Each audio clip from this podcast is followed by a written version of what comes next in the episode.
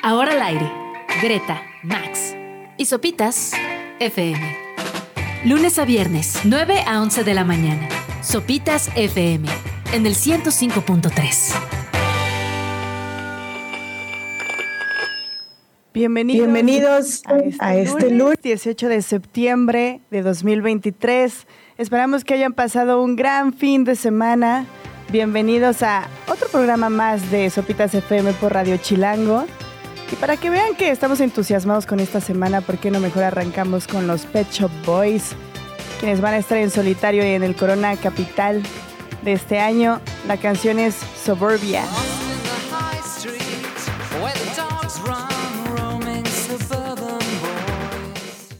Ay, lunes 18 de septiembre otra vez. Una nueva semana. Buenos días, Gre. Buenos días, Subs. ¿Cómo están? ¿Cómo les va? Muy buenos días. Qué gusto saludarlos. Lunes después de puente, de fiestas patrias, con esta rola de los Pecho Boys que, como ya decía Gre, vienen al Corona Capital y además anunciaron a finales de la semana pasada una fecha en solitario en el Teatro Metropolitan que estoy seguro, creo que no habrá otra oportunidad de ver a los Pecho Boys con eh, tan poquita gente, ¿no? Aparte era obligatorio, ¿no? Que, que anunciaran una fecha en solitario. Pues Aprovechando sí, el viaje, pues. Ajá. Digo que, que muchas bandas no lo van a hacer como The Cure, parece, o Blur, pero pues los Pet Shop Boys sí. enormes. Yo creo que no hay una banda tan subvaluada hoy en día como pueden ser los Pet Shop Boys. De plano así. Pues sí, ¿no? O sea, como que ves el, el cartel del Corona Capital y no piensas así. No está en tu top 3 de bandas que quieres ver. Ya, ya, ya. Ya, ya te Hasta entendí. que, hasta Ajá. que dices, ah, no, pues sí me la sé. Ah, no, sí me la sé. Ah, no, cámara, sí, trancazo tras trancazo tras trancazo. Y además creo que tienen algo bien importante los Pet Shop Boys eh, que a mí nunca me ha dejado de maravillar. Y es eh, esa capacidad de hacer canciones súper políticas o súper polémicas y que suenen todas amigables, como esta de Suburbia, ¿no? Así de, eh, ¿no? De let's take a ride, cuando en realidad es justo de- del tedio de vivir en los suburbios y de las protestas de Brixton en los ochentas, de cómo hay una falta de oportunidad para los, ¿no? O sea, es como súper política, pero suena toda como de Teletubbies, ¿no? Estamos enojados, así protestamos, ¿no? Sí, sí, sí. Sí, sí, sí. Pues entonces es de los obligados de, de esta edición del Corona. Ah, para mí sí. Yo Totalmente. sí los voy a ir a ver. totalmente. Yo nunca he tenido la oportunidad de verlos porque siempre se han acabado los boletos en el Auditorio Nacional, Palacio, Ajá. ¿no? Eh, y tengo muchísimas, muchísimas, muchísimas ganas. Es más, eh, voy, va- voy a sacar el viejazo, pero desde la ceremonia de Londres 2012 en los Juegos Olímpicos, Ajá. Que fueron partícipes, dije, no, sí los tengo que ver. Y desde ahí, estos 10, 11 años, he O sea, estado así, ¿Los has estado cazando? los, y te- los nada? tengo que ver, los tengo que ver. Pues así cazando, voy a ser muy honesto también, así como cazando de ay, no, pero digo, nada más los tengo que ver, los tengo que ver, los tengo que ver. Ya, pues en noviembre, subs. Dos veces. Exactamente. Si te animas. Do, ojalá, ojalá se nos, se nos haga. Todavía no canto victoria, porque ya sabes, eh, uno dispone, Dios dispone. y, ¿no? Como dice ya frases, frases filosóficas de tío por 16 de septiembre. Dios mediante los veremos en noviembre. Exacto, exacto, exacto. ¿Qué tal su fin de semana, Gre, Max? Pues hubo pozole, no hubo pozole, hubo pambazo, ¿qué hubo? ¿Tú, Max? Yo sí hubo pozole, la verdad. ¿Sí hubo pozole? Sí, un pozole bastante necesario. No el 15, sino el 16 en la mañana. Entonces estuvo bien. Ayudó. Estuvo bien. Yo no conseguí mi pancita. Estoy triste. Pero X. En la semana me la rifo. Tú. Yo tuve la peor de las experiencias. No. Sí, caray, pero creo que eso es lo que me pasa por atascado, por, eh, o sea, es, mi- es castigo divino, ¿no? Y es que eh, les voy a contar mi, mi triste historia, pero el viernes en la mañana dije, no, antes de que se aperre todo voy a pedir mi pozole. Ajá. Entonces lo pedí a las 8 de la mañana, o sea, Casa Toño, ¿no? Aplicación Ajá. de entrega a domicilio, Casa Toño, Uber, pum, para las 9 dije, ya, se puede que el mundo ya tengo mi pozole. Mi pozole. Ajá. Corte A, 3 de la tarde, digo, ah, hora de la comida, pozol. Lo abro y estaba todo agrio, espumoso, Ay. asqueroso, apestoso. Sí, ah, no. ajá. Y entonces ya me quedó como la sensación tan horrible que no se me ha vuelto a antojar el pozole. El pozole. Y ni será pronto, probablemente. Ay, no, qué mala suerte. Fue una gran decepción. Ajá. Además, nunca había visto pozole echado, pero es asqueroso. Está todo espumoso. Ah, fuchi, fuchi, fuchi. Ah, ah, perdón, provecho a los que están desayunando. Muy buenos días. Si tienen pozole del viernes, mmm. Si le ven, es- si le ven espumita, mmm, disfruten espumita de pozole del viernes. Medio mundo está revisando el refri ahorita. A ver así de. Ay, achi. ay caray. Ah, chido, ¿Qué guardé? Entonces, todas las burbujitas no son normales. Uy, ya está chinito. Qué mala suerte, Subs. Sí, sí, sí, maldita sea. Pero in- insisto, probablemente sea mi castigo divino por quererme ver tan inteligente. Si lo pito temprano, no va a ser fila. Por mañoso. Exactamente, tal cual, tal cual.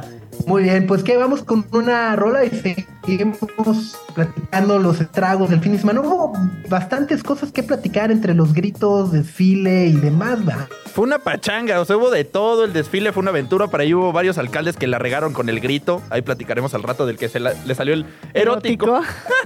El erótico pueblo de. México. Erótico y heroico. Deberían de ser Pues también, sinónimo, inclusivo, ¿no? Oye, inclusivo, pues sí. uno debe ser Si es una heroico cosa es- para hacer la otra. Ajá. A muchos les prende el héroe, ¿no? El uniforme Sí, sí, ahí sí, causa sí. estragos en más de uno.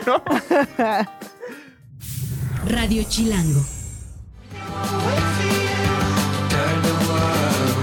Turn the world on. Es Bombay Bicycle Club. Son las 9.13 de la mañana. Están en Sopitas FM por Radio Chilango.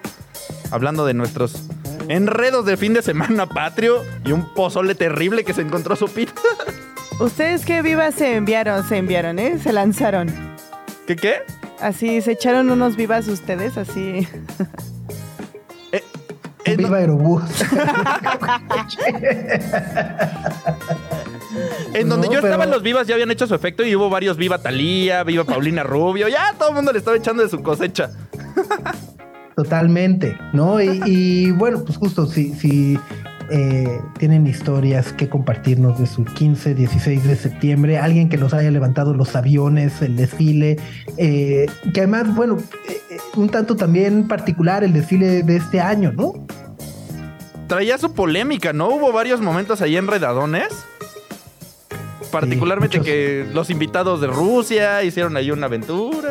¿Ah, sí? Sí, desfiló como una escolta de Rusia y entonces hubo bastante polémica por el asunto. Ah, ya. ¿Porque Obviamente la embajadora de Ucrania dijo. Ah. claro. ¡ay! Sí, ¿Qué de, pasó ahí, amigo? ajá, de todas las personas que pueden invitar, a esos invitaron. Sí, eso, eso fue ya en la mañana del 16. Entonces mucho- muchos veníamos despertando y fue de, ay, ¿qué pasó hoy? Sácatela. Trácala. La embajadora de Ucrania se quejó del asunto. Y la, pero la el noche... famoso estamos chupando tranquilos, ¿qué onda, no? Sí. 16 de la mañana estamos chupando tranquilos y tracks, sí.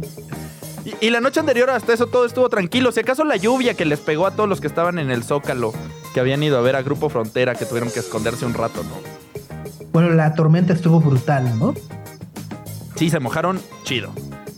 Sí. Pero al final como que se bajó ya cuando empezó el concierto, entonces, pues, eh, ¿A qué hora empezó el concierto? como a las 10. ¿10? ish. Y después tocó Yaritza y su esencia. No, ellos tocaron Ah, antes. ellos tocaron antes. Y ahí también les fue medio mal. Después fue, pero después fue el grito, ¿no? O sea, a ver, ¿cuál fue el, el orden? Ah, Yaritza, Yaritza. Yaritza, Frontera, Frontera y Grita. AMLO. Ah. Exacto. O sea, headli- headliner AMLO. Headliner AMLO, exacto. Frontera le abrió a AMLO, básicamente. Órale, entonces también a, a Yaritza no, no le fue tan bien. No. No, la bucharon otra vez y le gritaban fuera, fuera, pero sí fue muy, muy intenso. Qué mala onda. Pues sí, ya, supérenlo. No, es como. Como ah. si ustedes se comieran todo lo que les da su mamá en el plato. Como si nunca le hubieran dicho, ay, mamá, es mi cebolla. O como No, si nunca chicken. hubiera sido por tus nuggets. Ajá, como ¿No si nunca sabes? hubiera dicho, O ah, chicken, chicken. Ajá.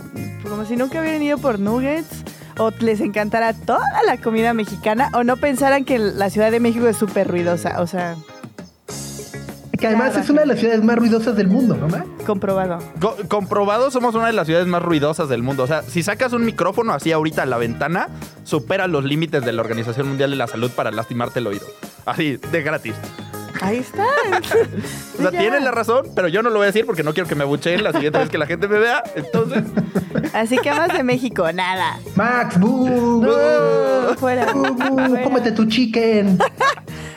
Y la avientas uno. un Un nuggetsazo. nugget. Pero bueno, hablando de buenas noticias y cosas positivas del fin de semana, está obviamente el, el triunfo y medalla de oro que consiguió ayer Alexa Moreno en el Mundial, ¿no? Sí, está cañona. Ha ganado todo en su carrera, pero pues ayer sí ya lo, lo gana en la Copa del Mundo, que es en Francia, o sea, donde van a ser los Juegos Olímpicos, entonces ya está calentando. Y lo hace en la disciplina que más domina, ¿no? Que es este, el salto de caballo. Ajá. Sí. Ese es el nombre correcto. Entonces, eh, o sea, ella es muy buena para todos los aparatos de gimnasia, pero ese particularmente es donde ella es la mejor del mundo. Entonces, esa medalla vale bastante la pena. Sí, da, da, da mucha esperanza. Y luego también, digo, no se habla mucho porque no logró subir al podio, pero se quedó a 20 centésimas a Tsiri Sandoval, que es otra mexicana que México ayer casi hace el, el 1-3, ¿no? En la final de salto en caballo en el Mundial de la especialidad. ¿Te imaginas? Doble bandera en gimnasia, que es un deporte que acá en México pocas veces volteábamos a ver. Totalmente, aunque bueno, última, o sea, los últimos años con tanta maroma, pues se puede entender, ¿no? También. Ha, ha ido en aumento, Ha ido en aumento. ha ido en aumento la popularidad. Entonces, Alexia Moreno, pues ya, ya está calentando los motores porque ya ganó en París. Entonces, a ver si pues, el siguiente año se queda ahí mismo y vuelve a ganarse una medalla. Estaría increíble. Porque en, la- en los Olímpicos pasados en Tokio no ganó medalla y fue muy polémico. Sí, sí, sí, pero bueno, ojalá este, este proceso, que además no ha sido fácil, tuvo que someterse a varias cirugías, ¿no? Eh, por lesiones que traía en los tobillos, en las muñecas, etcétera. Tuvo eh, que perderse varias competencias por rehabilitación, regresa en, esta, en este mundial y ah, bueno, ojalá siga eh, sana para los Juegos Olímpicos, pueda mantener y, y cumplir su, su propósito y su meta, que eso es lo que en realidad nos sería muy felices, ¿no? Más allá de decirnos, ah, mexicano, no sé qué, creo que es padrísimo también cuando ver que alguien puede lograr ese sueño con toda la dedicación y esfuerzo que le ha puesto a lo largo de los años. E- Eso es como, lo- al menos eso es lo que a mí más me gusta. Voy a sacar así la banderita de los Olímpicos, pero ese espíritu de cada cuatro años y el trabajo, un ciclo de esfuerzo de cada uno de las atletas, de los atletas, eso es lo que más me gusta de los Olímpicos y por eso es para mí el evento deportivo que más me emociona en el mundo. Si cada cuatro años yo soy así, me veo todo. El curling, pues, cuando es invierno. Bueno, pues arrancan el 26 de julio. Tenemos poquito menos de un año entonces para prepararnos. Así es. Eh, del 2024, del 26 de julio al 11 de agosto. Oye, y otra de las cosas que ocurrieron el fin de semana que me encantó, yo no sabía que existía, pero era esta competencia de melones en Jalapa. Yo no sabía que existía, pero eh, en Jalapa, pues el 16 de septiembre la gente pone a rodar unos melones y gana el melón que baje más rápido. y entonces estoy viendo la nota que subió eh, Gaby Espinosa en Sopitas con las fotos. Y está padre porque además, o sea, hay melones pintados, sea, hay un melón de Pug, ¿no? La carita de Pug. Le, le ponen pelucas al Me- melón. me- melón de concha, ¿no? O sea, está Yo no sabía, o sea, perdón, pero eso es, es lo que necesitamos transmitir. O sea, Alexa Moreno muy padre y todo, pero Juegos Olímpicos estamos hablando de la competencia de melones. O sea, literal es un melón. O sea, es, es un melón de verdad. Ajá. Sí, sí, es, ajá, o sea, es un melón que los ponen a rodar por una bajadita y gana el melón que baja más rápido. ¿Que ¿De qué dependerá? ¿De la circunferencia? De qué tanto jugo tenga ¿Qué dentro tanto jugo? empuje. Ajá. O, o qué tanto, me- o sea, si tiene menos, pesa menos, ¿no? Sí, sí, sí. No sé. La técnica de lanzamiento en una de esas, como tienes No, que darle Pedro Picapiedra de boliche. caer, ¿no? O sea, Ah, no, no. no los avientan, los dejan caer. Así, ¡pup! Ajá, como para que sea más pareja la Sí, competencia. sí, sí. Si no es boliche, Ah, ok. ¿No es boliche? mel- meloche se llamaría algo así. Me encanta el nombre. Es la tradicional carrera de melones de Jalapa 2023. Que por lo que entiendo tiene 15 años, ¿no? O sea, se- empezó en el 2005, pero ya es tradición, una tradición. Pa- participaron 80 melones, no es cualquier cosa. ¿Cuán- ¿Cuántos años se requiere para que sea una tradición? Eh, yo digo que después de dos veces ya es tradición. Igual yo creo que son poquitas, cocinó como el desfile este Día de Muertos que empezó una vez por James Bond y ahora ya no lo soplan Ajá, cada ya año. es el Sí, sí, sí, tradicional. el tradicional o desfile sea, después de, cuántos ya es. Ajá. Pues, ¿de dos? ¿Les parece? ¿Lo asignamos ahora? O sea, cuando es, cuando es plural ya es tradicional. Ajá, sí, sí, sí. Ajá, uno es dos son coincidencia, tres ya es tradición. Tres ya es tradición. O sea, este sería el tradicional programa de 9 a 11 de la mañana. Sí, sí, sí. Ya tradicional. Me gusta la tradición de Radio Chilango, de tenernos al aire de 9 a 11. Qué bonita tradición, caramba. Bellísimo. Muy bien, pues tenemos un gran programa. Hoy tenemos una sesión con Mitski muy especial. El viernes salió su más reciente álbum que es de verdad una maravilla con un título larguísimo The Land is Unhospitable and So Are We. Eh, tuve oportunidad de escucharlo varias veces el fin de semana y cada vez me gusta más. Ah. Yo no lo he escuchado, pero en vivo se escuchará mejor. Exacto, entonces bueno, vamos a tener esa eh, sesión especial con Mitski en unos minutos más, así que si conocen a alguien que sea fan de Mitski, alguien que no logró conseguir boletos para el Teatro de la Ciudad hace una semana, alguien que estuvo ahí, lo disfrutó tanto que dijo, ahora soy Mitski Believer, bueno, háblenles y digan, oigan, en un ratito más, Sopitas FM en Radio Chilango 105.3 va a tener una sesión especial con Mitski, pero antes, ¿qué tenemos? Pues en lo que llega la sesión con Mitski, vamos a ir calentando las bocinas con más música. Esto es de los 86 TVs, un supergrupo con miembros de los Maccabees, de los Stereophonics. La rola es Worn Out Buildings, quédense en Sopitas FM por Radio Chilango 105.3.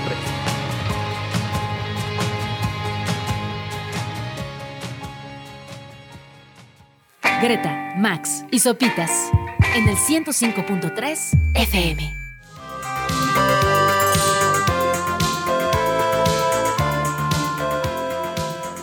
Everything Counts de Depeche Mode es su tercer disco de estudio, el Construction Time de 1983, y que sirve de entrada para empezar a hablar de Mitski.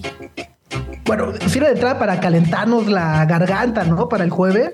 Híjole, ay, sí. Ah, ah, para que nos, que nos escupa del gajan, así agua bendita, que venga, por favor. sí. Oye, tú los viste recientemente, ¿no?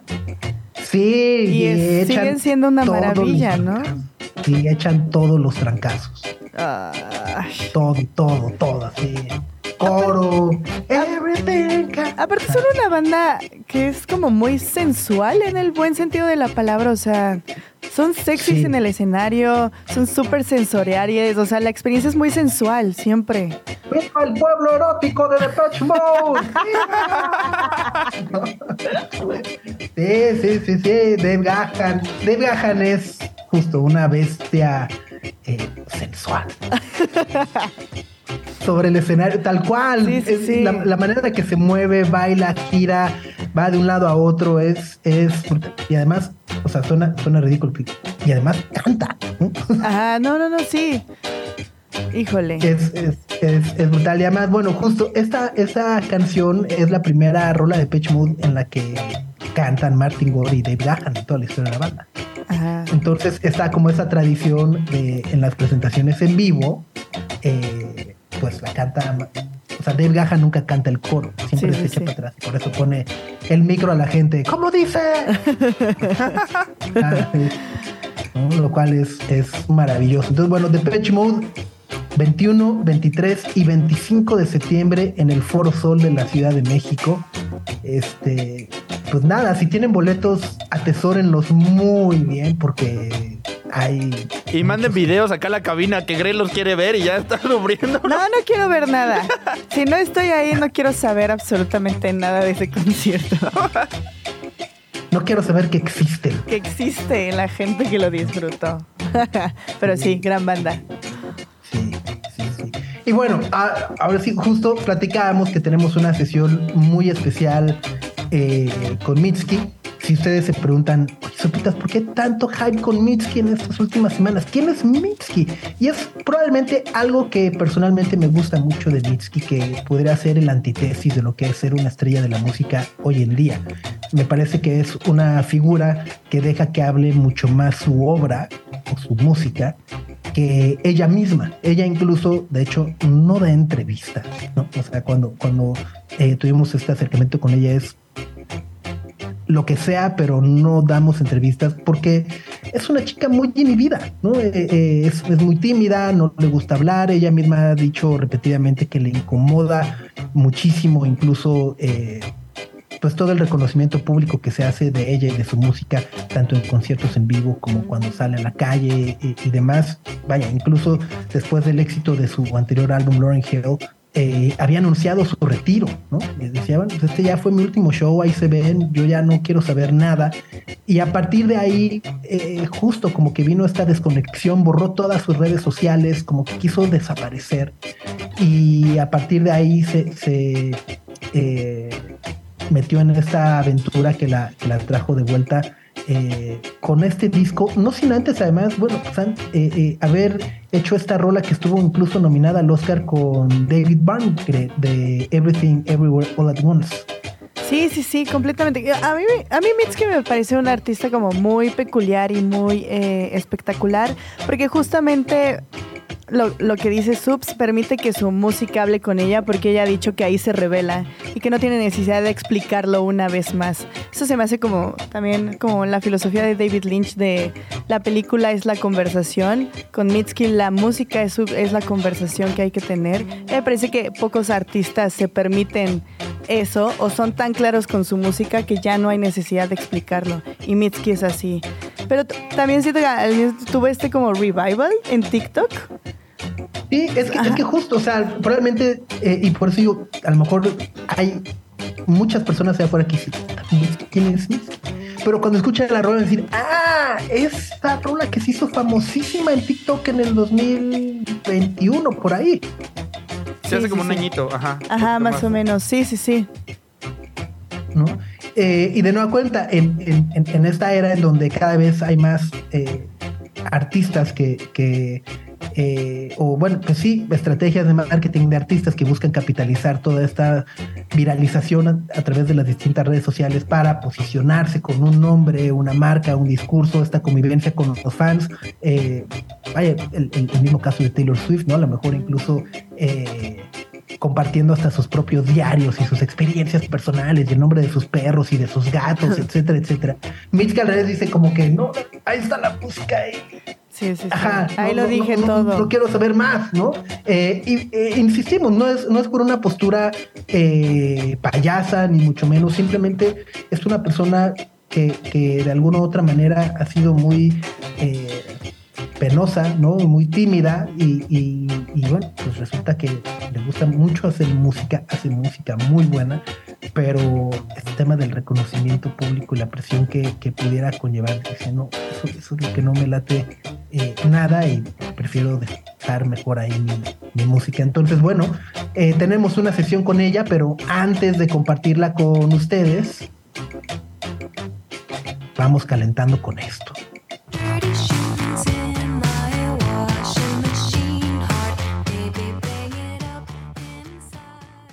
Ahí escuchamos Washing Machine Heart de Mitski del Be the Cowboy, uno de los mejores discos de los últimos años que nos sirvió de preámbulo para escuchar la ascensión en exclusiva que tenemos con Mitski. Así es, grabada en la Ciudad de México a propósito de su visita para el lanzamiento de su más reciente álbum The Land is Unhospitable and So We Are. Que lo dejamos ahí en The is Unhospitable, ¿no? Ya. Sí, sí, sí. O sea, su más reciente álbum. Su último disco. The Land is Unhospitable. The Land. The Land. The Land. sí. Eh, pero bueno, que está disponible ya en todas las plataformas, les decía, desde el fin de semana. Es un gran, gran disco eh, que de nueva cuenta creo que nos hace agradecer que no se haya retirado Mitski y nos hace valorar aún más justo su aportación musical y el desarrollo que ha tenido como artista a lo largo de estos años. Así que sin más, suban el volumen y disfrutemos juntos de esta sesión de Mitski para stupitas.com. Hola, soy Mitski. Muchas gracias por escuchar mi sesión en Sopitas FM y sopitas.com.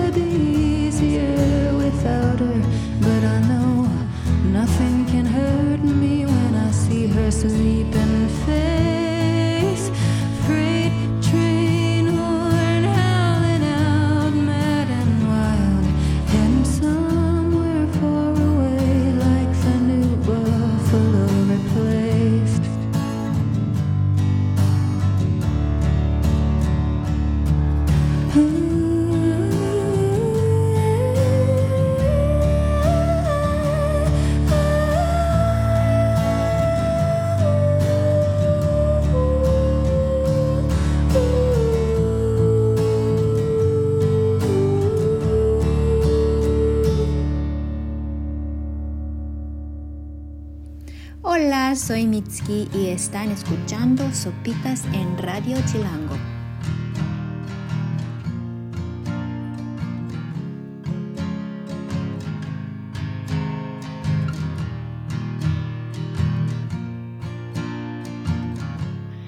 There's a bug like an angel stuck to the bottom of my glass with a little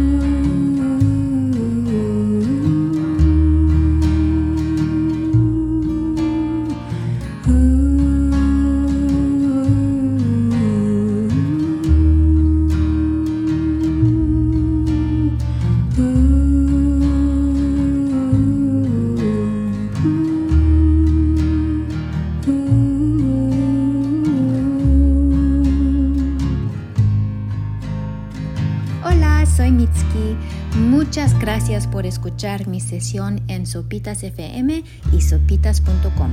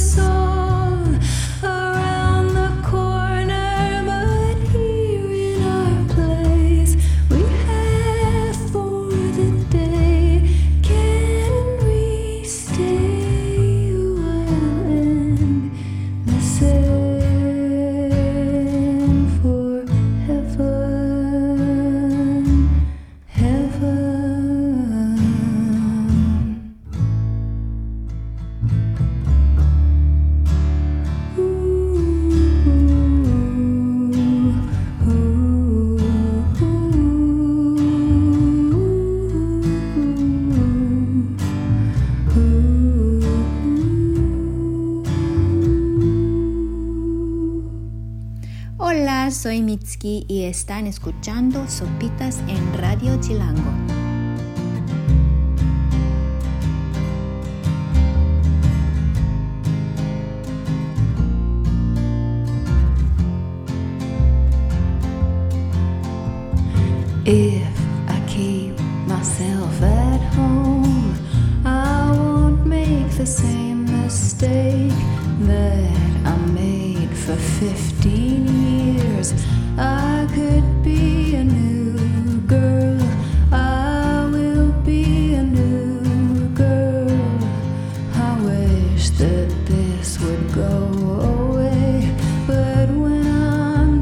singing.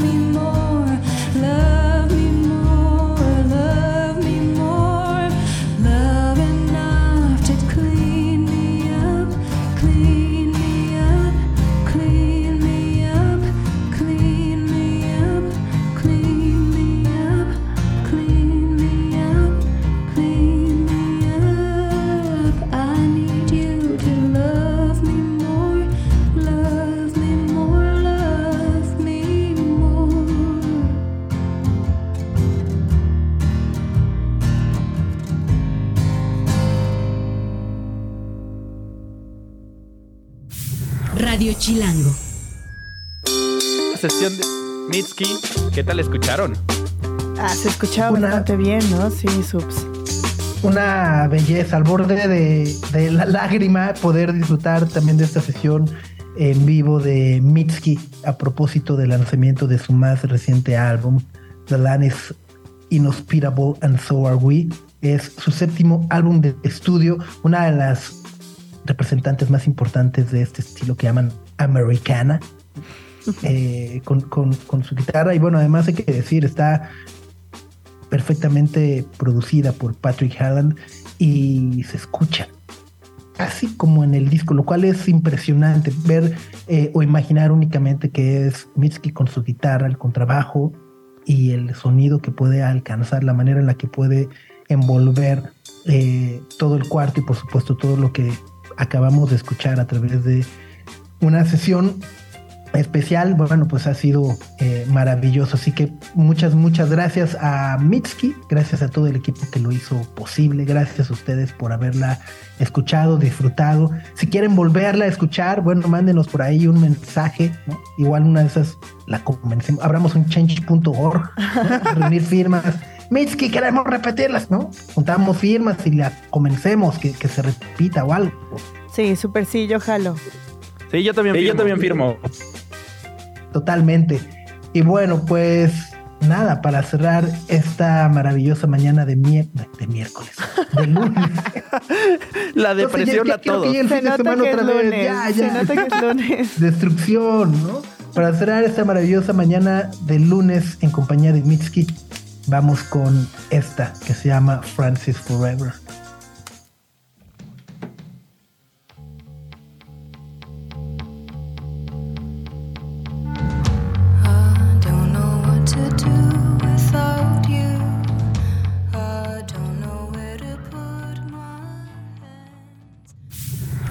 Chilango.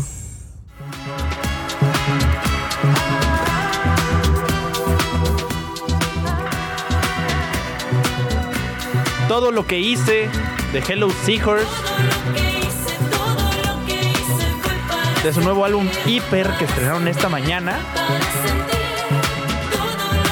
Como nos contaban la semana pasada, explorando en la electrónica cañón. Y estamos celebrando aquí en la cabina por un Sí. gran invitado. Tenemos un gran invitado, está con nosotros aquí David Sonana, que es director de una de las películas que más expectativas ha generado, que a nosotros nos emociona mucho, que es Heroico y que ya se estrena esta semana. Hola David, ¿cómo estás? Hola, contento de estar aquí, gracias por la invitación. Sí, sí, sí, no, nosotros estamos muy contentos. Así fuera del aire estábamos platicando que llevamos un mes así rogando por, por ver esta película para poder eh, platicarla previo al estreno. que ¿Cuándo es este jueves? Este jueves. sí, ya jueves ya 21. mero, sí. sí, sí, jueves 21. Y bueno, solo como preámbulo, Heroico habla sobre un adolescente de ascendencia indígena que decide entrar al colegio militar a partir de una necesidad de salud relacionada con su mamá. Y ahí mismo se encuentra con eh, un verdadero horror y un sistema que permanece a base de abusos y torturas y demás. Entonces es una película bastante cruda, pero ¿de dónde surge la necesidad de contar esta historia? Pues digo, además de ser un tema que no se ha tratado mucho, ¿no? La, la formación de, los jóvenes dentro de las Fuerzas Armadas, eh, realmente la raíz de, la idea surge a partir de la necesidad de hablar de la violencia en México, pero desde, desde un punto pues, más profundo, ¿no? Los inicios, o sea, qué ingredientes hay para que tengamos eh, una problemática de violencia como, como la hay en el país. Y aunque estamos muy expuestos siempre a las consecuencias, a, las- a los enfrentamientos, a las desapariciones, a los abusos a los derechos humanos, poco sabemos de cómo eh, los jóvenes militares se, se forjan, cómo, digo, comenzando por de dónde vienen, cuáles son sus necesidades, por qué entran al ejército, ¿no? Y después el proceso que, que atraviesan ahí para transformarse de pues, jóvenes, como dices, de 18, 19 años, eh, inocentes en búsqueda de, de salir adelante, ¿no? De mantener una familia, a hombres que son capaces de matar, ¿no? Ya los resultados, ¿no? Si, si están luchando contra el narco o no, si hay quien los defiende o no. Pero lo que no se puede dudar es que se está fomentando, en cierta forma, dentro de la institución armada, la capacidad de matar. Eh, eso, pues es creo que el parte de la discusión que hay que tener si queremos abordar la problemática de la violencia eh, de una forma integral, ¿no? Totalmente de acuerdo, David. Eh, y justo creo que es una de las reflexiones con las que me quedaba viendo la película, ¿no? De repente escuchamos estas frases de abrazos, no balazos y demás, pero muchas veces los encargados, en teoría, ¿no? Eh, de tratar de controlar o de, desarticular la violencia, eh, pasan años sufriendo retos, humillaciones, justo en este entorno de violencia, no solamente física, sino también me atrevería a decir, creo que es mucho más la emocional de demostrar su valía, ¿no? Este, como, como persona, como soldado y demás, al, a través de aguantar vara y ver si, si te atreves o no te atreves. Y si te atreves, entonces estás en lo correcto. Si no te atreves, no sirves para nada. Me parece muy importante esa reflexión y, y quería preguntarte justo de dónde, eh, de dónde surge, de dónde viene también como la eh, necesidad de, de poner esto sobre la mesa, que me parece importantísimo tomando en cuenta la actualidad que, que vivimos. Pues mira, un, poco lo que tú mencionas, ¿no? Ahí eh, un joven vale a partir de qué tanto puede aguantar, ¿no? De qué tanto abuso, humillación, tortura puede aguantar. Y si no lo aguantas, no, no vales nada, ¿no? Y, y bueno, eh, esa es eh, pues un poco la problemática de dónde surge de qué consecuencias para nuestra sociedad tiene la normalización de, ese- de esa violencia, ¿no? Porque una vez que se normaliza dentro de la institución, pues es muy fácil replicarla, ya está normalizada, ¿no? Y, y- y pensar que se va a poder contener dentro de las filas de las Fuerzas Armadas y no va a permear en la sociedad, es muy ingenuo, ¿no? Eh, pues entonces, un poco la, pues la idea y la necesidad surge de saber que vivimos, que te- vivimos en México una epidemia de violencia, de eso no hay duda. Y para combatir esa violencia se está, eh, se está forjando más violencia, se está eh, pues, fomentando ¿no? la violencia en sí, como, como si se quisiera atacar el fuego con fuego, ¿no? que a mí me parece pues, bastante mm, complejo ¿no? y, y irónico y inocente en, en un país como en el que vivimos.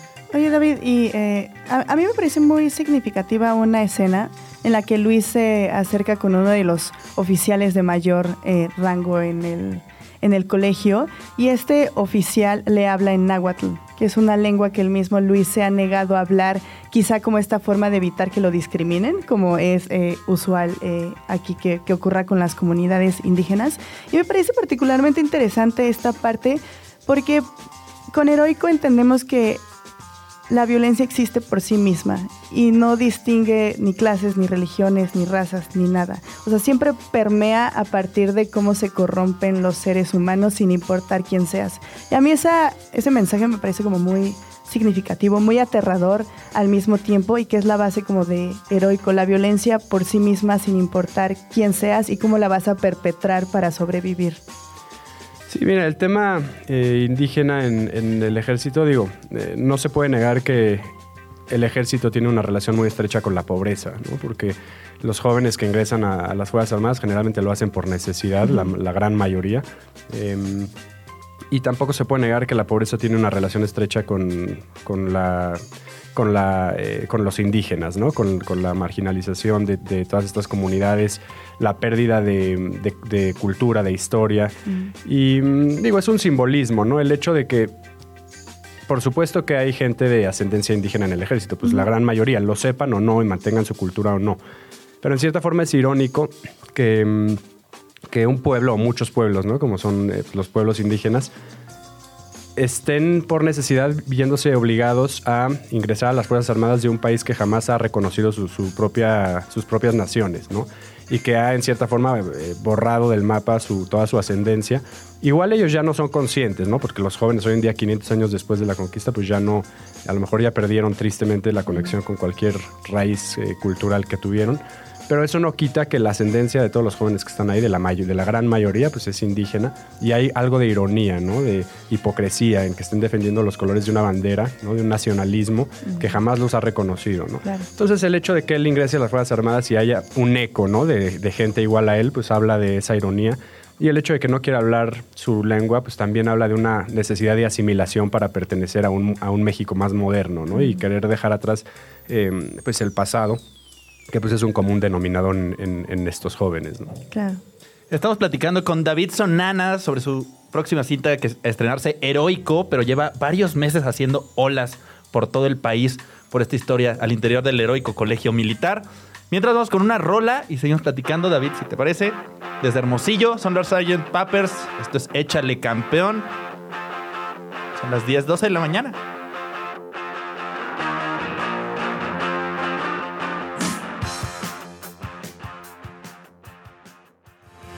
Los hermanos Felipe y Jesús García desde Hermosillo son los Sgt. Pappers. Échale campeón. Un sencillo que estrenamos hace un añito, en 2022, por ahí, 2021. Y seguimos platicando con David Sonana sobre su próxima cinta Heroico, que se estrena esta semana.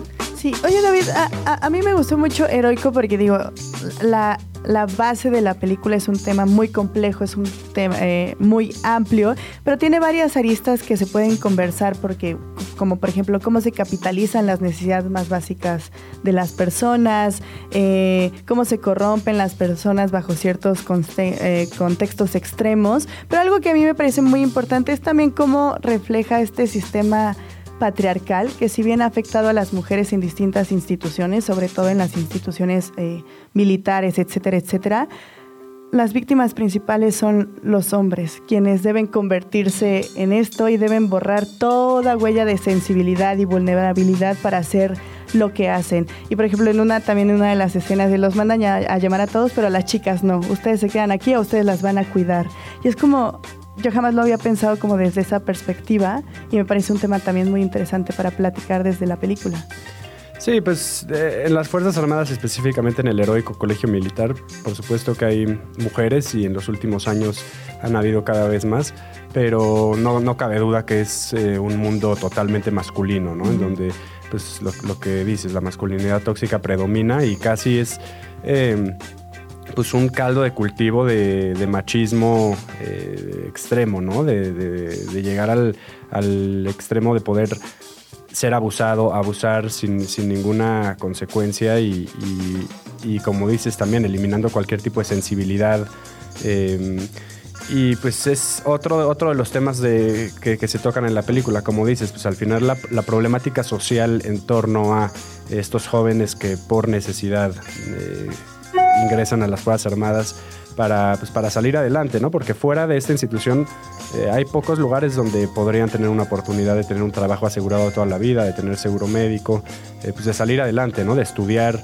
Ingresan a esta institución en donde pues, se encuentran con todo esto, ¿no? Con, con machismo y, y, este, verse obligados en cierta forma a convertirse también en, en, en, pues, en esa masculinidad tóxica, eh, violencia psicológica eh, que reciben y que tienen que, que hacer, ¿no? Porque es un ciclo, ellos Sí, después claro. lo van a tener que replicar después con, con los otros jóvenes. Y pues la gente luego me pregunta, ¿y por qué no hiciste una película de, de una mujer en el colegio militar? O de- de- y yo digo, bueno, esta es la primera película que se hace, yo creo que de este tema, eh, de esta forma, ¿no? Ojalá esto abra la puerta a que en unos años veamos más contenido de, de- de- de esto, ¿no? Que creo que es una problemática que se tiene que tratar. Y, y a mí me encantaría en un par de años ver la película de una cadeta eh, y, y ver qué es, cómo se vive ahí adentro, ¿no? Porque también, sin duda, escuché historias horribles de, de abuso entre las mujeres a las propias mujeres, que pues eso ya es lo más eh, pues sí, lo, lo más eh, extremo. Yo, o sea, nunca, jamás me imaginé que se comportarían de una forma tan similar a los hombres. Este, pero sí, y es interesante y hay que también eh, escuchar y, y- y- y, pues, ver qué está pasando ahí, ¿no? Ojalá se hagan más proyectos y ojalá la, la caja de Pandora se haya abierto para descubrir qué realmente está pasando dentro de las Fuerzas Armadas y, y, pues aprender de ello, ¿no? Claro. completamente. Oye, David, ha, ha- ha habido eh, mucha charla alrededor de la película, si es, si está inspirada en hechos reales, si está basada en hechos reales, y bueno, por lo que entiendo, eh, tratas de, retratar una realidad de lo que ocurre a partir de diversos testimonios que fuiste obtuviendo. Eh, eh, y quiero preguntarte, justo a partir de eso, eh, ¿Cuál es tu sentir sobre esos testimonios? Es decir, vaya, si yo veo la cinta me quedo impactado, no puedo imaginar de repente la manera en la que vas diciendo cámara, te cae, ¿qué pasa todo esto? Cuando te lo están contando de primera persona. No, los jóvenes que han visto la película, porque hay que mencionar que gran parte de los actores de la película no son actores realmente, son ex cadetes. El personaje principal era un cadete, no era actor. Este, la mayoría de ellos, ¿no? Hay nada más un par de, de actores, pero lo- los demás fueron militares. Y cuando han visto la película en alguna presentación o incluso otros jóvenes con experiencia militar dicen, no, la realidad es mucho más dura. O sea, lo que se ve en la película es solo una fracción de lo que realmente se Wow. vive ahí adentro. Exacto, eso es lo que lo hace más impresionante, ¿no? Y, y este tema de, de- de los hechos reales, de, de que está basado en hechos reales, pues digo, no había de otra, ¿no? Porque cuando yo eh, pensé en hacer una película de, este, de este mundo, de este contexto, pues se sabe que no hay información. O sea, el- el- la institución militar es muy hermética, no entra ni sale información, eso es parte del diálogo que se está abriendo, ¿no? Y parte de lo que la gente a través de la película pues está empezando a exigir.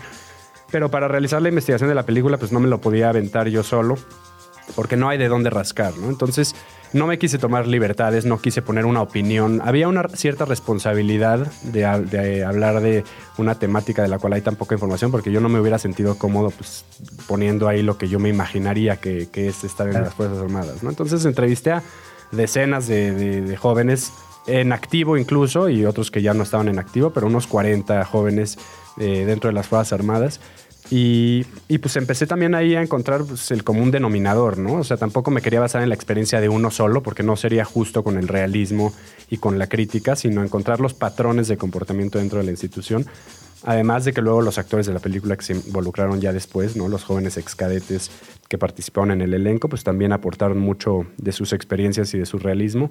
Pero eh, sí, la- las escenas que se ven ahí, el abuso, todo está totalmente basado en, en los testimonios de estos jóvenes, que pues además de ser muy, muy fuertes, pues es, eh, sí, es escalofriante. Esta normalización. Muchos de ellos lo veían como, o sea, muchos sí decían, no, pues esto estuvo, muy duro yo me salí por esto, o me salí por, o por el abuso que me cometieron a mí, o porque yo no quería realizar el abuso, este... Y, y muchos otros también lo normalizaban, no, pues es parte de, y eso te forja, y eso es lo que es más aterrador, ¿no? Esa normalización, porque si eso te forja, pues entonces ¿qué les impide eh, replicar esa violencia para forjar a alguien más, ¿no? Eso es lo que, lo que asusta. Pero bueno, ese es también, ahorita que salió el tráiler y tuvo muchísimas, 5 millones de, de views en un par de semanas y ha sido muy comentada la película, pues mucha gente en redes también igual, ¿no? De un lado y del otro. Muchos diciendo, a mí me pasó esto. Eh, mucha gente levantando la voz también, eh, que está interesante porque pues, gente que no se, jóvenes que no se habían atrevido a decir, sí, a mí abusaron de mí, me torturaron, han levantado la voz y ha habido como una reacción en cadena en torno al- a, a la película de decir, sí, a mí me pasó esto, a mí me tocó. Eso es muy interesante. Y por otro lado, pues mucha gente diciendo, ustedes desertores, ¿cómo se atreven a hablar de la institución eh, que, Claro. que forja hombres, ¿no? Hombres con carácter y un nacionalismo extremo, violento, muy- pues que también hay que anotar, ¿no? Oye, David, y ahorita. Ah.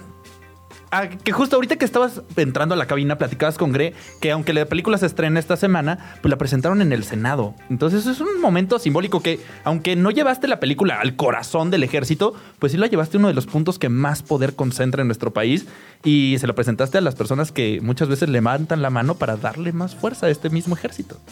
Pues es parte, es parte de la, de la- del debate que creo que se tiene que tener, ¿no? Creo que eh, las Fuerzas Armadas han sido un poco reacias y han negado la, existencia de la película en vez de aceptar que es necesario abrir un diálogo transparente con la sociedad civil y la sociedad civil ya lo está exigiendo, ¿no? Ya no se puede eh, dejar de lado, ¿no? La- el, eh, el poder que tiene el ejército, la influencia que tiene en nuestra, nuestra vida eh, cotidiana y, y- y bueno, creo que llevar la película al Senado, ¿no? A través de- del senador Emilio Álvarez y Casa que, nos invitó a presentarla, pues fue un hito interesante, ¿no? Un, eh, símbolo de aquí estamos, somos la sociedad civil, queremos ya que se rindan cuentas en todos los sentidos, ¿no? Porque el ejército pues ya controla tantas cosas en nuestro día a día que antes pues controlaban civiles y además de estar a cargo de nuestra seguridad y no puede ser una institución hermética que no rinda cuentas y la gente lo está empezando a sentir así y, a mí me alegra mucho que la película pueda hacer abrir esa conversación, ¿no? Y, y- y- pues de- la gente pues a partir de la temática de la película puede empezar a exigir eso. Ahí está, estuvimos platicando con David Sonana, director de Heroico, una próxima película mexicana que ya se estrena este jueves 21 y que sí vale muchísimo eh, la pena ver por la conversación que va a provocar y pues porque es una gran película y nosotros te admiramos mucho desde mano de obra, así que vayan al cine a verla. Muchas gracias David. Max No, y gracias Sopitas ustedes, un gusto. en el 105.3 FM.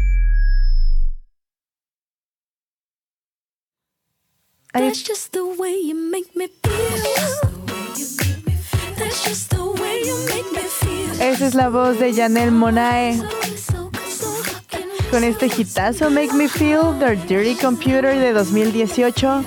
Son las 10.29 de la mañana. me feel. Estamos en Radio Chilango. Gran canción, Max Ups. Fan de Janelle Monet. ¿Sí? Ajá, me gusta Ah. un buen. Todas sus canciones, también hasta- sus apariciones en cine. Hubiéramos puesto, ¿Eh? hubiéramos puesto la otra, ¿no? La de los, los, los reels. ¿La de los qué? Reels. ¿Cuál es esa? O sea, tiene una Ah, rola de, se me fue. del TikTok. Sí, sí, sí, sí, sí, sí, sí. Pero se me fue el nombre. de- El nombre. Ah, Ajá. Seguramente tienes la tonadita, pero no el nombre. Tal cual, tal cual, tal cual. No, eh, maldita memoria. maldita, maldita memoria. Bueno, pues gran película, qué maravilla poder platicar con David Sonana de Heroico, una película que se estrena esta semana y, y sí una serie de interesantes reflexiones que nos deja, ¿no? ve? Sí, sí, sí, completamente. Como decíamos, es una película muy compleja que aborda por primera vez un tema que siempre ha circulado, pero como que en las sombras y que difícilmente se habla justamente por todo el entorno que puede haber alrededor de atreverte a hablar y ser un desertor y no aguantar ciertas cosas ser- y demás. Pero es, es la primera vez que se habla así de directo y pues es terrible la experiencia. Totalmente, y, y de alguna u otra manera a mí personalmente me dejó pensando en, en la cultura de ser pasados de lanza, ¿no? O sea, de cómo si eres jefe de alguien te tienes que pasar de lanza y maltratarlo y tratarlo mal y humillarlo y entonces este, te tienes que hacer sacrificios casi casi para demostrar que estás hecho para esto y si no, no sirve. O sea, vaya, me parece que de alguna otra manera es parte de, de la cultura que vivimos como país, ¿no? Del gandallismo, de insisto, desde, desde cosas tan banales como puede ser una relación de, eh, trabajo o, o- o- o quién llega quién, quién llega primero, ¿no? O sea, al- eh, eh, a la hora de ceder el paso al peatón de, ah, no, yo voy a pasar primero y es, uy, uy, llegaste un minuto antes, uy, ¿no? Sí, sí, sí. Ay, cuidado. Sí, sí, pero ¿cómo es? Ajá, es como esta. Narrativa que siempre existen en los puestos de poder que para estar ahí necesitas ensuciarte las manos. Y eso es terrible, porque justo como nos decía David, se va replicando y es cíclica la violencia y los abusos y demás. Entonces, sí, heroico ya este jueves, gran película. Vale la pena verla. Totalmente. Y bueno, esta semana tendremos un gran programa como, como esperamos sea costumbre. Bueno, ya es costumbre, según Greta, después de dos ya es. es la Tradición. tercera semana, ya es una Tradición. tradición, una costumbre, ¿no? Eh, hoy tuvimos nuestra sesión exclusiva con Mitski. También, eh, bueno, pues a lo largo de esta semana estaremos compartiendo eh, una charla con, con Gil Cerezo de Kinky que vendrá a presentarnos su nuevo, o mejor dicho, su primer sencillo como solista. Estaremos en los diversos conciertos, que si su Depeche Mode, que si su Jumbo, que si su Leonardo de Lozán, ¿no? Eh, y bueno, también no podemos dejar de fuera una conmemoración muy eh, ruda, importante, que viviremos en la Ciudad de México el día de mañana, 19 de septiembre, Max. Sí, 19 de septiembre, eh, obviamente es aniversario de dos grandes sismos que nos han pegado en la ciudad y en el país, pero también es un día como para no solo recordarlo, sino aprender qué hacer ante ellos. Entonces, mañana 19 a las 11 de la mañana nos toca un simulacro. Es a las 11. A las 11 horas va a sonar la alerta sísmica. Si la escuchan, no se espanten. Es el simulacro. Si la escuchan fuera de las 11 de la mañana, hagan algo. Esa parte es importante. Sí, o, eh, es, que- eh, eh, sí, bueno, es que siempre es, a mí me parece muy raro esta parte justo de decir, bueno, vamos a conmemorarlo eh, haciendo un simulacro para que la gente sepa que... Y es ok, el resto del año, ¿no? O sea, como, ¿por, qué, por, qué, por qué del 1 de enero al 18 de septiembre no hay simulacro, ¿no? O sea, ¿por qué tiene que ser a fuerza el 19? O sea, un día de conmemoración donde miles de personas han perdido familiares, seres queridos, eh, han, han vivido traumas brutales, ¿no? Eh, que han sobrevivido a aquellos sismos y, quedan con esa cicatriz en la memoria y en la mente, ¿no? Que vaya, nos provoca justo eso, que, que escuchas la, la alerta sísmica y te genera un revolcón en el estómago, por decirlo menos, ¿no? Sí, se siente regacho cuando le escuchas. Eh, a veces cuando hacen eh, simulacros, el sismo es el sismo, perdónenme, el sonido de la alerta sísmica es distinto. Entonces así podemos estar atentos de que este es solo prevención, ¿no? Pero igual te trae Ah, recuerdos suena, suena diferente. Y las voces dicen, esto es un simulacro. Ah, bueno, pero no suena igual, o sea, el guau, guau. Ah, no, no, ese no, ese no. Ajá, ese sí. ah. Entonces es una buena oportunidad como para saber qué planes tenemos, para saber sobre todo también si la alerta que tienes cerca de tu casa, de tu trabajo, de donde estés, funciona, porque a veces ni suenan, entonces eso sí hay que reportarlo. Y, y para tener una idea para dónde correr, pues.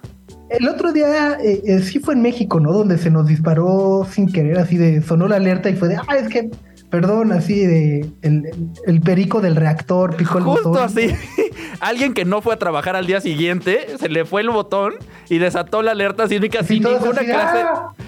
Pánico general. Tuvieron que hasta Y pedir además- perdón. Y es que, claro, o sea, además escucha la alerta, sales, evacúas así y te quedas como en espera, ¿no? De, ahí viene, ahí, no, ya lo sentiste, no, no he sentido nada, no. Ah, chis, no. Y luego de repente alguien dice, ¿cómo? ¿Ya pasó? ¿No lo sentiste? Y dices, no, güey, no, lo- no he sentido nada. Ah, yo ya lo sentí, ¿no? Entonces empieza como Ah, claro, y toda la ciudad con el azúcar por los suelos. para que media hora después dijera, no, fue- se, se apretó el botón por error. Así, ah. De los Simpsons. De, los Simpson. Justo, alguien le puchó, se sentó en el tablero, quién sabe qué habrá pasado ahí en el interior, que botó la alerta, pero entonces mañana a las 11 se va a volver a sonar, va a avisar que es un simulacro, y pues todo el mundo ahí a andar como a las vivas de, de cuál es el plan que tenemos. Y como dices, es el único simulacro que habrá. Si se escucha la alerta sísmica en algún otro momento, bueno, pues habremos de hacer lo que hay que hacer, que es evacuar de la manera más ordenada y tranquila posible. Exacto, como nos pasó el año pasado. El año pasado hubo un sismo de a de veras 20 minutos después del simulacro. Entonces la verdad fue una puntería terrible. Pero pues si vuelve a pasar ya estamos preparados. Por ahí algunas cositas como para tener en mente, como lo de la mochila esta que todo el mundo recomienda. ¿Ustedes la tienen? No. No, o sea, tengo, te- o sea, a ver, si quieres vamos a una rola y regresamos porque creo que ese, ese, ese tema de la mochila de emergencia merece su propia discusión. Venga.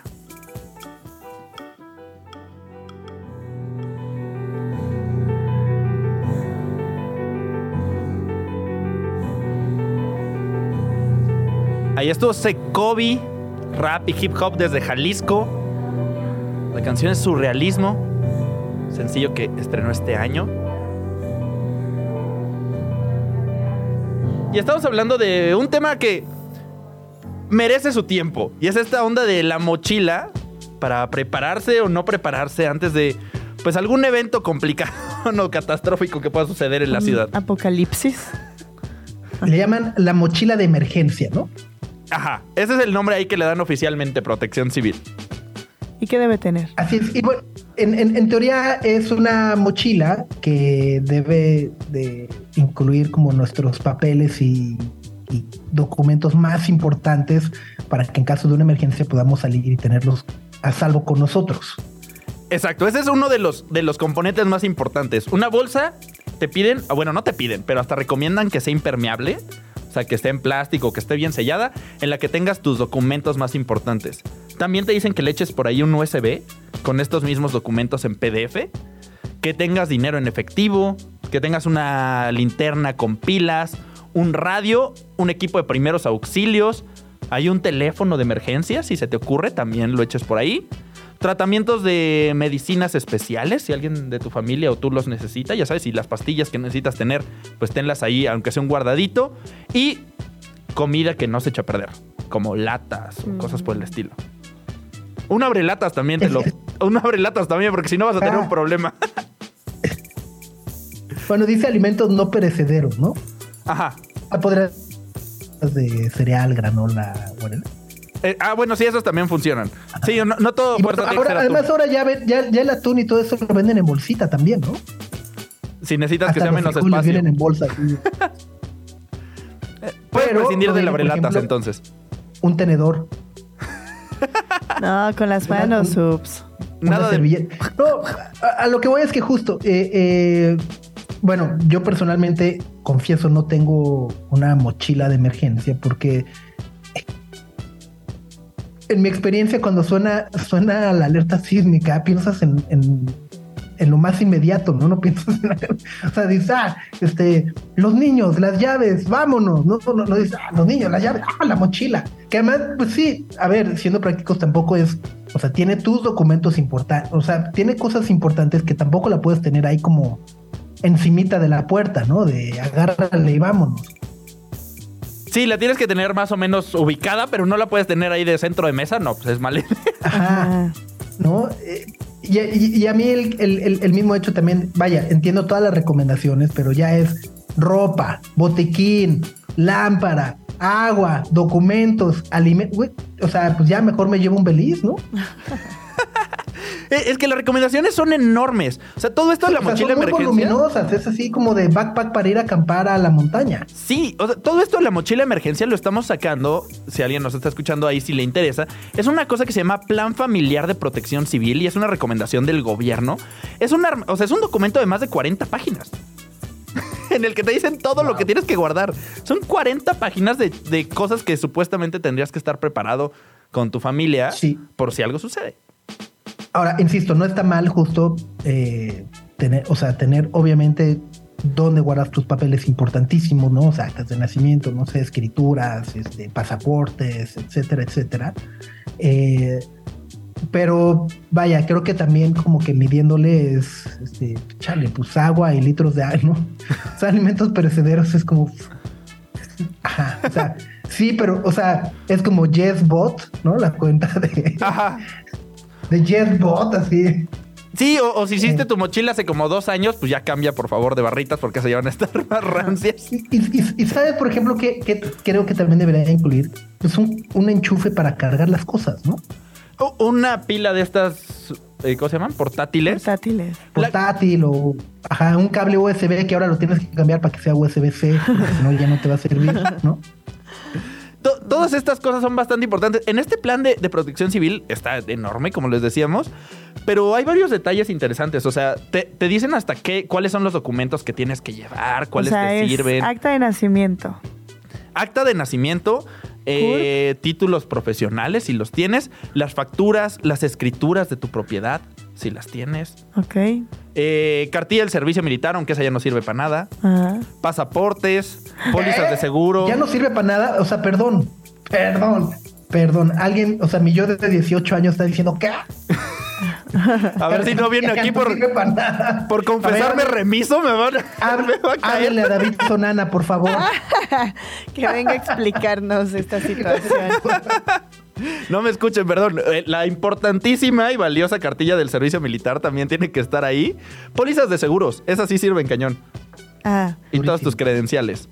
son un chorro. Son un buen. Oh, Pero una duda, ¿para qué los títulos Ahora- profesionales? Perdón. ¿Para qué los.? Ah, para, para demostrar que eres licenciado, ok. O sea, supongo que es como cualquier clase de desastre. Entonces, un desastre así social en el que puedes decir, ah, no, mira, sí soy cirujano. No, no se me Ah. ocurre otra razón, Ah. No Prevención, sé, Se tal me hizo raro, se me hizo raro, pero está bien, está bien. La cédula profesional. Exacto. Ahora, justo, insisto, no, yo no tengo una mochila tan bien armada, pero lo que sí tengo y recomiendo ampliamente es tener todos esos documentos escaneados y guardados en la nube. En la nube. O sea, ajá, te armas un, un drive privado y subes Ujú. ahí en un, un Todos tus documentos. el acta de nacimiento, el recibo de no sé qué, el guagua, el pasaporte, ¿no? Y entonces ahí está, por cualquier cosa, ¿no? Este, Con 50 y luego centavos lo imprimes en una vas- papelería y santo remedio. O sea, la idea es tenerlo impreso y digital, siempre. Ujú. Exacto, Ok. exacto. Sí, por, por si las dudas. Sí, claro. Pero al menos ya digital, pues ya tienes el, el- el número para que sea más, más fácil poder sacar una copia. Por ejemplo, el tema del acta de nacimiento que ya se puede imprimir eh, desde cualquier lugar, pues necesitas ahí ciertos datos. Bueno, ya Sí. los tienes digital, vas a la papelería, lo imprimes y tan tan. Y tan tan. Ah, esa es una Pero buena idea. bueno, es, es lo que yo, es lo que yo hago, no, no, o sea, no estoy diciendo, este, no hagan caso a no, no, lo que yo hago. Lo ideal sería justo que todos pudiéramos tener nuestra mochila de emergencia y que hagamos caso a las recomendaciones que hacen las autoridades de protección civil. Ah, yo tengo una duda, quizás es muy boba. ¿Cada miembro de la casa debe tener su propia mochila o puedes rejuntar todo en una mochila? Yo creo que puedes juntar Depende, en una. ¿la, vas a, ¿La vas a cargar tú? Yo espero no cargar jamás la mochila de emergencia. Odio las mochilas, entonces es como, mm, si estamos dos, Ah, en entonces cada una quien la y que la cargue alguien más, ¿no? Digo, supongo que para los niños y así, obviamente va en tu mochila. Pero ya sabes que tu pareja, que tu hermano. O sea, la, la recomendación de, de protección civil en este plan familiar es que exista una mochila Solo pa- una. para todos, pero que además tengan ahí un plan de emergencia, un lugar fuera de casa donde se puedan reunir en caso de que las comunicaciones se caigan. O sea, de, si algo pasa, te veo en el parque tal, Ajá, que en el árbol ese ahí. día en la noche. Ahí nos vemos. Ok. Esa es una de las recomendaciones también, que tengan un lugar fuera de casa donde se puedan reunir si algo sucede y que en alguno de estos lugares extraños tengan copias de llaves de la casa, llaves del coche Ajá. y dinero en efectivo en algún otro lugar. En algún otro lugar. Eso está raro. Así, No, o sea, no, no, lo no, entierren en un parque. O sea, abajo del tapete, ¿no? No. La piedra, no, ¿Pero tampoco. dónde O sea, podría la- ser? o sea, me estás diciendo que los del estacionamiento son unos genios y por eso siempre guardan las llaves en la llanta La del coche. llanta. Sí. El lugar más obvio siempre es el más seguro. Exacto. Digo, aquí te recomiendan meter dinero en efectivo, que si lo intentas hoy en el simulacro probablemente te lo peinen para cuando lo vayas a necesitar. Sí, yo lo veo y... ay, Presta. Sí, sí, sí. Pero, pero es una de las recomendaciones curiosas de, de- de estas cosas de protección civil que no hacemos. También, por ejemplo, ¿ustedes tienen un mapa de su casa? No, o sea, de tuberías y así. Te piden primero que sepa, o sea, que todo mundo en tu casa sepa dónde se apaga el gas, dónde se apaga el agua. Ah, chin. Por si en algún momento se necesita, dónde está la llave. Ya pusimos a dudar a más de una persona, Sí, ¿seguro? Sí, sí, sí. ¿Tú, tú sí sabes. Sí. Ah, Aparte están pintadas de color también, no hay pierde. amarillo. Am- am- amarillo gas. Amarillo pollo, sí, sí, sí. Eh, eh, si no saben, Parece que, pa- parece, si no sabes y vas a los edificios, parece que todo el mundo es americanista, ¿no? Porque ves el amarillo y el azul. ¿no? Eh, si no saben, aprovechen hoy y realidad echarle un ojo. Exacto, ¿dónde se cierran? Y el otro es tener un plano para saber cuál es tu salida de emergencia más fácil. O sea, hasta dicen como tienes que dibujar un croquis para poder salir lo más rápido posible y que te cuentes el tiempo. Pero los edificios, ¿eso no te los deberían de dar los del edificio? Ya en el edificio, pero en tu casa. En una casa. Ah, O sea, un día de tu te- casa, o sea, tu protección, depa. Ajá, según protección civil, un ¿La día te tienes que poner de si estoy en mi cama, cuánto tardo hacia la puerta por esta ruta y por esta otra ruta. Digo, de- pero eso parece un departamento mansión. tener que delimitar así. Ah, sí, sí, sí, la ruta cuando solo hay una puerta. Eh, Y hay un cuarto, dos cuartos y una puerta y salida. Es que no sé. No, eh, o sea, no, no, no, no. O sea, es necesario saberlo, pero. Es necesario saberlo. También te piden cosas como de marca en rojo las cosas que te pueden poner en riesgo. En tu casa, como de, ay, pues en esta esquina la puerta está medio débil. O este cuadro que tengo aquí en la sala se me va a caer en la cholla. Este tipo de cosas, como para que sepas por dónde no pasar. Digo, es jugarle también allá al apocalipsis en tu propia casa, que tal vez es complicado. Sí, no sé, está raro. Es, es raro, pero son indicaciones oficiales. Sí, ¿no? Sí, pero ya si haces todo eso, ya no vas a querer dormir en tu casa, ¿no? Exactamente. Vas a ver, de todos los voy. puntos de riesgo es de, ah, ah, ah, ah, no, mejor, mejor ya no quiero dormir aquí. Sí, no hay un lugar donde- O sea, el cuarto del cuarto, el cuadro que se te va a caer, pues ¿por qué no lo acomodas? O lo cambias de lugar, en lugar de marcarlo como zona de peligro. Eso, pues, ajá, luego estos que le ponen unos crucifijos como de madera de 700 años arriba de la cama, esa es clásica. Entonces, aguas con esos. Milenario. Ajá, ¿no? entonces todas esas cosillas, tener como bastante cuidado. Ok. Pues, pues Ahí ahí, está. está. Pues ahí está, mañana a las 11 de la mañana, aguas con el simulacro. Pues sí. Sí, y, y- y yo siento, creo que es como de esas cosas de permanentemente hay que estar preparados, ¿no? Sí, ya es un estado mental, ya estar preparado para ese tipo eh, de cosas. Pero ¿qué les parece si vamos con una rola? Esto es Billy No Mates, la canción es Vértigo.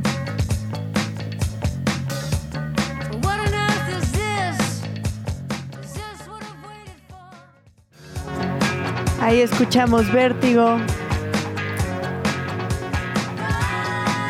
Un sencillo de este 2023 de Billy No Mates.